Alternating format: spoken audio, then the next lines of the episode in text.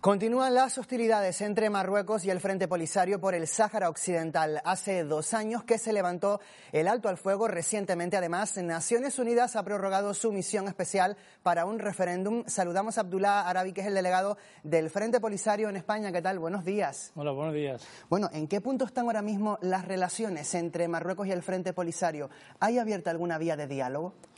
Bueno, la vía de diálogo la tiene que abrir las Naciones Unidas. Eh, hay un bloqueo sistemático por parte de Marruecos para que el enviado especial no pueda llevar a cabo unas eh, negociaciones entre las dos partes. Eh, desde hace dos años prácticamente llevamos en una guerra abierta en el Sáhara Occidental y Marruecos al principio intentó eh, ignorarla, silenciarla, no reconocerla, pero los hechos eh, le han obligado a reconocer que existe una guerra en estos momentos y lamentablemente nosotros eh, nos hemos visto obligados nuevamente a entrar en esa guerra, pero siempre estamos abiertos al diálogo siempre y cuando las Naciones Unidas asuman su papel de intermediación. ¿Qué papel está jugando eh, Naciones Unidas en la resolución de ese conflicto? Porque hay una persona, un relator específico para resolver esta cuestión.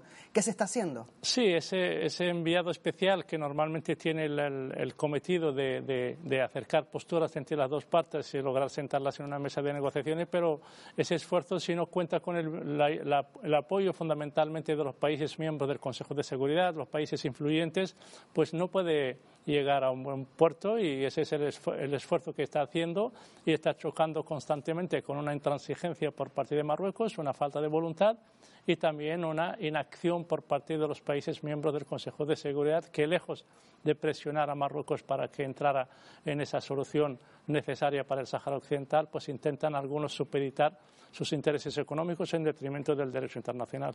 Naciones Unidas ha vuelto a solicitar de manera pública a Marruecos y al Frente Polisario una solución sostenible y mutuamente aceptable.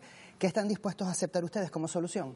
La solución existe y mutuamente aceptable es un plan de arreglo que está aprobado por las Naciones Unidas, firmado por las dos partes desde el año 91, ha sido roto en el 2020 por una violación de ese acuerdo por parte de Marruecos. Nosotros consideramos que ese es el marco que puede ser mutuamente aceptable porque permite al pueblo saharaui, mediante un referéndum de autodeterminación, culminar un proceso de descolonización que es realmente la naturaleza política y jurídica de la situación del Sahara Occidental. Más acuerdo mutuamente aceptable que el pueblo saharaui puede decidir por la independencia o por la autonomía o por la integración en Marruecos, yo creo que no hay una mejor opción que el plan de arreglo, aplicarlo, pero para ello simplemente tiene que haber voluntad política que hasta ahora brilla por su ausencia. ¿Y por qué cree usted que Marruecos no cede ante ese referéndum? ¿Por qué es tan importante el Sáhara para un reino como Marruecos? Pues por lo que los recursos naturales que encierra, es un país muy rico, es un país estratégicamente hablando muy necesario para las relaciones entre el norte de África y, Europa, fundamentalmente con las Islas Canarias. Estamos al lado de las Islas Canarias y eso es lo que realmente mueve a Marruecos a intentar seguir saqueando los recursos del Sáhara Occidental de una manera ilegal y con ese saqueo condicionar posicionamientos políticos como lo que hemos visto con la decisión del presidente del gobierno de España intentando inclinarse hacia la pretensión expansionista de Marruecos en el Sáhara Occidental. Ustedes precisamente han criticado duramente el cambio de postura de España sobre el Sáhara Occidental. Eh, Pedro Sánchez que apoya el plan de autonomía propuesto por Marruecos. España dice que sigue ofreciendo ayuda al Sáhara. ¿Esto es así? ¿Enviamos ayuda humanitaria desde España? La ayuda humanitaria entra dentro del marco de la Ley de Cooperación Internacional de España, con lo cual lo reciben los saharauis, lo reciben todos los países africanos, los eh, países latinoamericanos, con lo cual es una ley de cooperación internacional y el pueblo saharaui como población refugiada recibe también esa cooperación.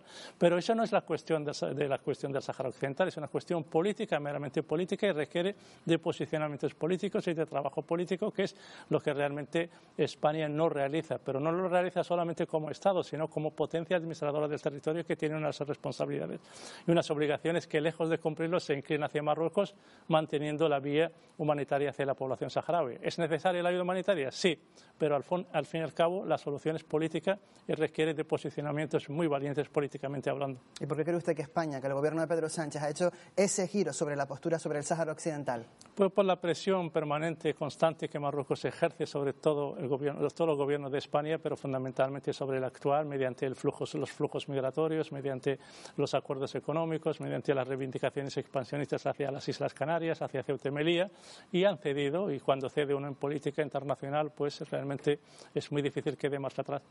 hace dos años que se levantó el alto al fuego. Eh, ¿Cómo está transcurriendo el conflicto sobre el terreno? Porque he leído que recientemente ha habido nuevos ataques mutuos, incluso con fallecidos.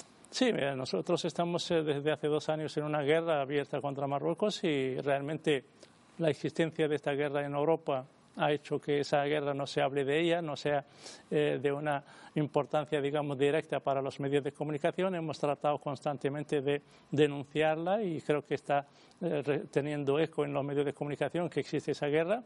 En ella Marruecos utiliza sistemáticamente drones para bombardear a civiles saharauis y realmente hay muchísimas víctimas civiles, sobre todo saharauis, mauritanos y argelinos, con lo cual lo que es la guerra en el Sahara Occidental entre los dos ejércitos, el saharaui y el de ocupación marroquí, se desarrolla, pero también Marruecos recurre constantemente al uso de drones, que realmente está prohibido internacionalmente en cualquier guerra, guerra si no está reconocida públicamente que Marruecos intenta siempre ignorar la existencia de esta guerra. ¿Y qué papel está jugando en este conflicto la Unión Europea? Porque al final eh, es el continente vecino. Sí.